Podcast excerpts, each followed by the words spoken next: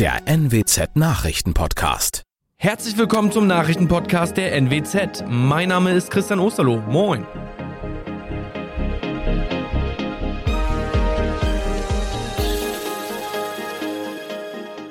Und das sind die Themen des Tages.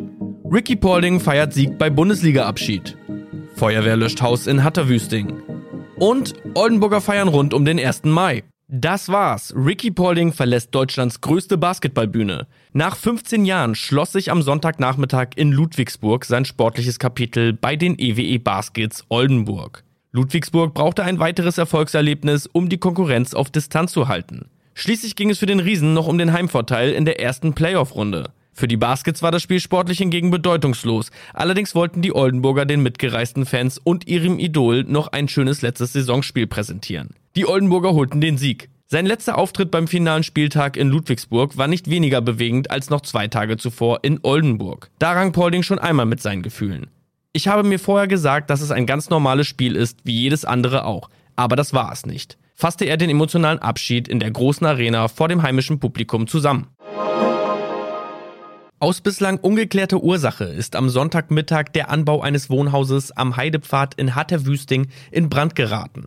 Dichter Rauch trat aus dem redgedeckten Dachstuhl aus, als die um 12.03 Uhr alarmierte Feuerwehr den Einsatzort erreichte.